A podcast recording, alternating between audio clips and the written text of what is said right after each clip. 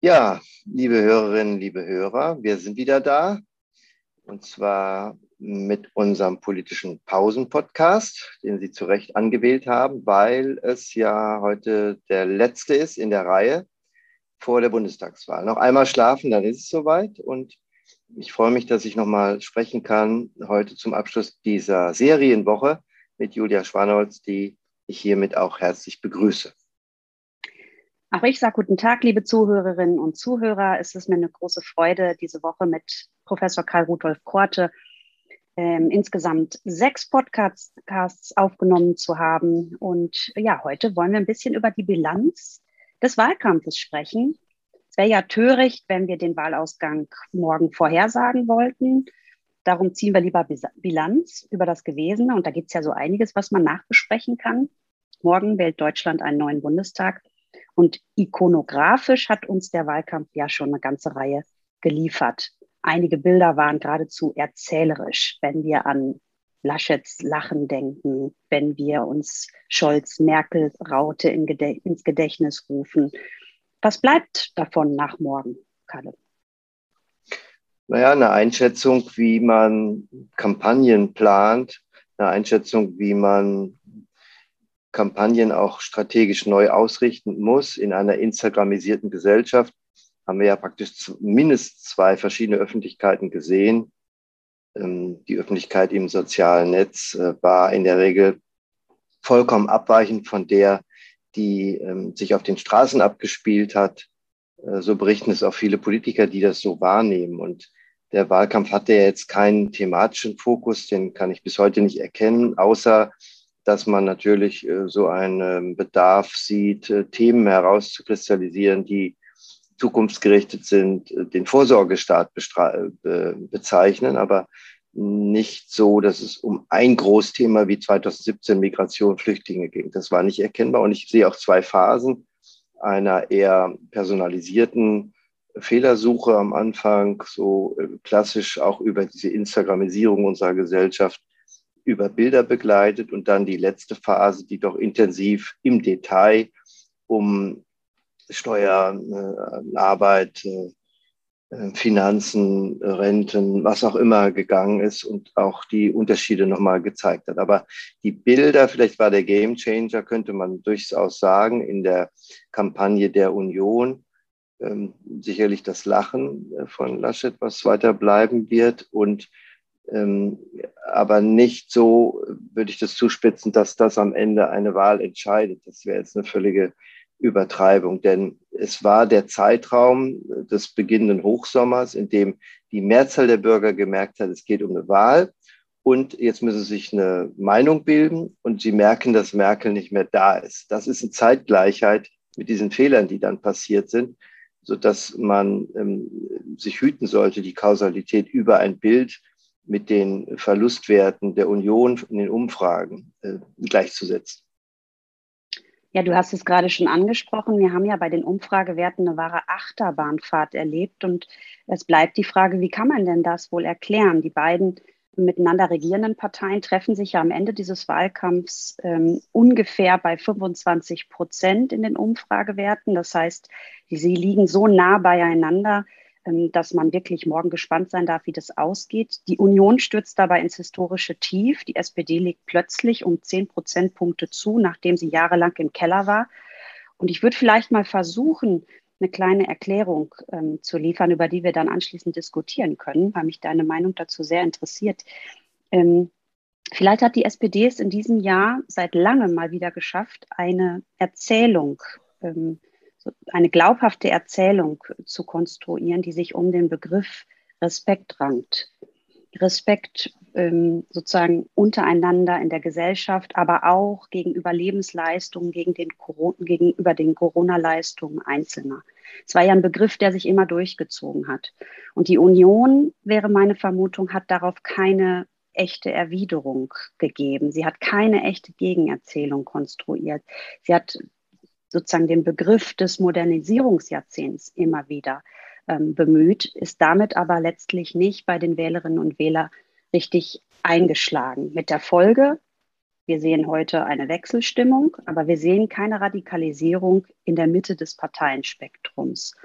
Und was dadurch sichtbar wird, ist im Prinzip ein Lagerwahlkampf. Der Wunsch nach Unterscheidbarkeit der Parteien innerhalb dieser Mitte ist ja eigentlich schon länger da. Die Wählerinnen und Wähler möchten wieder wissen, wofür steht die SPD, wofür steht die Union. Und nach drei großen Koalitionen im neuen Jahrtausend, wo Angela Merkel eine Art Sozialdemokratisierung der Union vollzogen hat, hat in diesem Jahr endlich wieder eine Abgrenzung, eine Positionierung der politischen Parteien etwas zurechtgerückt, nämlich in Richtung der Unterscheidbarkeit im gesellschaftlichen und wirtschaftspolitischen, in der, in der gesellschaftlichen und wirtschaftspolitischen Verortung. Und als letztes vielleicht dazu die These, dass die Auflösung des alten Links-Rechts-Schemas, wie es ja einige Parteienforscherinnen und Parteienforscher postulieren, damit eben genau nicht sichtbar geworden ist, sondern wir vielmehr dieses Links-Rechts-Spektrum weiterhin haben. Ja, ich kann das eigentlich so unterstützen, denn es gibt in Vielfachkrisen einfach auch den Bedarf nach äh, normativer Orientierung. Das ist einfach mit Händen zu greifen, wie es weitergeht, nicht nur im Sinne der Politikerzählung, wie sie bisher existierte. Politik ist Problemlösung, das ist GroKo, das ist Merkelismus, sondern der Bedarf nach einem neuen Auftritt orientiert sich auch an einer Erzählung, die darüber hinaus verweist. Das ist nicht nur einfach Zukunft, sondern es ist auch eine, eine Erzählung als Politiktreiber, der auch ein anderes Politikverständnis transportiert, weil Politik weder alternativlos noch nur Problemlösung ist, sondern es ist Gestaltung äh, einer Perspektive, wie wir leben wollen, perspektivisch. Darüber haben wir verlernt zu reden.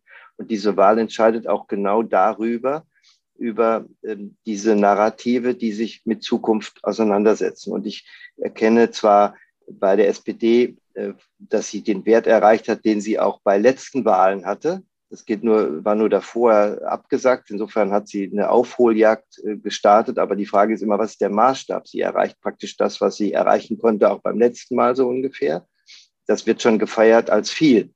Aber ich warne vor einem Wahlkampf und einem Umfragekampf. Wir müssen immer gucken, wo wir unsere Maßstäbe ansetzen. Aber ich kann komplett nachvollziehen, dass wir hier die Respekterzählung haben, Anerkennung von Lebensleistung und sehe es auch an diesen vermutlich gigantischen Wahlerfolgen im Osten für die SPD, die da irgendwie abräumt, ganz offensichtlich, könnte das morgen so sein, weil es das Hauptthema auch der Ostdeutschen ist, Lebensleistung anzuerkennen in Transformationsprozessen und das nicht mit dem Furor zu begleiten, alles jetzt sofort anders und besser zu machen, sondern es ruhig auch weiterzuentwickeln in der Wahrung von Identitäten.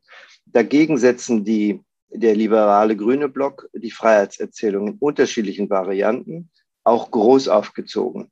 Vor allen Dingen von Habeck immer in der Karlsruher äh, Wendung, ähm, dass er sagt, äh, Regelungen, die äh, sind für ihn und damit Regelungen für Klimapolitik immer Freiheitsverständnisse, weil das Urteil von Freiheit von Karlsruhe hat ja paradigmatisch klar gemacht, dass das Freiheitsbudget des Grundgesetzes zu achten ist als wichtigste Maßgabe. Danach orientiert sich Karlsruhe. Und das ist eben, wer das missachtet, ist äh, nicht nur gegen die Verfassung gerichtet, sondern kann auch keine Alltagspolitik mehr betreiben, weil er am Ende gefangen ist von dem, was er täglich tun muss für Klimapolitik, wenn er es jetzt nicht schon einbringt. Das ist ja die Freiheitserzählung, die die Liberalen eine Freiheitserzählung haben, ist sowieso klar. Und die Erzählung, die die Union gemacht hat, war im Prinzip eine Regierung ohne Grund.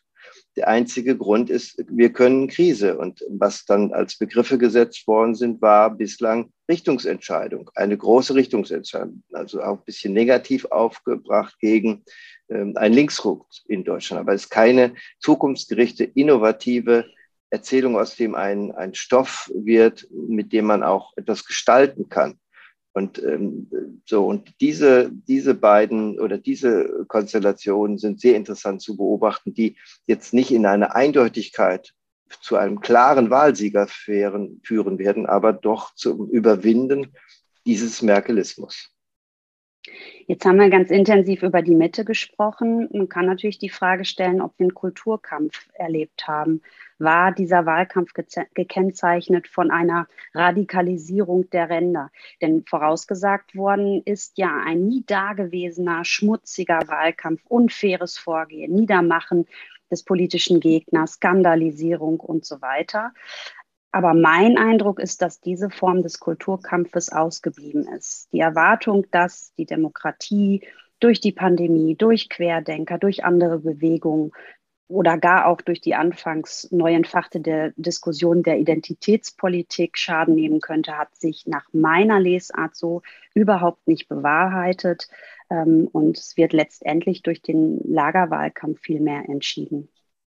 Ja, da ist nichts an wirklichen Auseinandersetzungen, die vergleichbar wären mit Wahlkämpfen im europäischen Ausland oder im internationalen Maßstab. Die Mitte werden wir sehen, wird morgen breiter. Aber die ähm, hybriden Proteste werden lauter, besser inszeniert und man hat den Eindruck, dass sie eben groß sind. Aber sie sind nicht wirklich groß. Die Demokratie muss damit umgehen können. Und wir müssen vor allen Dingen auch eine Phase der, des Überwinden des Merkelismus, der mit Krokos eben verbunden ist, wieder lernen, auch zivilisiert zu streiten, dass abweichende Meinungen, die vielleicht über unterschiedliche Gestaltungsziele formuliert werden, nicht stigmatisiert werden, sondern dass man sich mit ihnen auseinandersetzt. Nicht jeder, der eine andere Meinung hat, ist ein Gegner, sondern wir brauchen die Streitkultur, den Konflikt, die Innovation über neue Ideen, die immer äh, zum Widerstand führen werden, zur Auseinandersetzung, die geradezu einladen zum Protest, die brauchen wir aber. Das haben wir verlernt. Die Diskursallergie einer großen Koalition als politische Ökumene, als äh, ja ein, ein äh, praktisch ein, ein Vorhaben, was über dem Minenfeld von großen Koalitionen immer den Ausgleich gesucht hat, ist absolut wichtig im Blick auf Steigerung von Konsenskulturen. Aber die führen uns am Ende nicht weiter, wenn es darum geht, etwas Neues zu gestalten. Auch das haben wir verlernt und das sehe ich auch als eine Zäsur am kommenden Sonntag. Das bedeutet, wir müssen wieder neu lernen, eben mit den anderen Meinungen umzugehen und eben nicht nur in den sozialen Medien, dass sich dort blasenspezifisch bestätigungssuchende Betätigungs- und Bestätigungsaktivisten sammeln, sondern auch auf öffentlichen Plätzen, öffentlichen Bühnen und der öffentlichen Politik. Ja, und es bleibt trotzdem das gesamtpositive Fazit, dass wir eine resiliente Demokratie haben, so wie wir es ja in der Corona-Kratie, dem Buch, was wir gemeinsam herausgegeben haben, ähm, für die Pandemie auch schon bescheinigt haben. Und ich glaube, das schönste Geschenk der Bürgerinnen und Bürger an ihre Demokratie morgen wäre eben eine sehr hohe Wahlbeteiligung, die zu hoffen ist.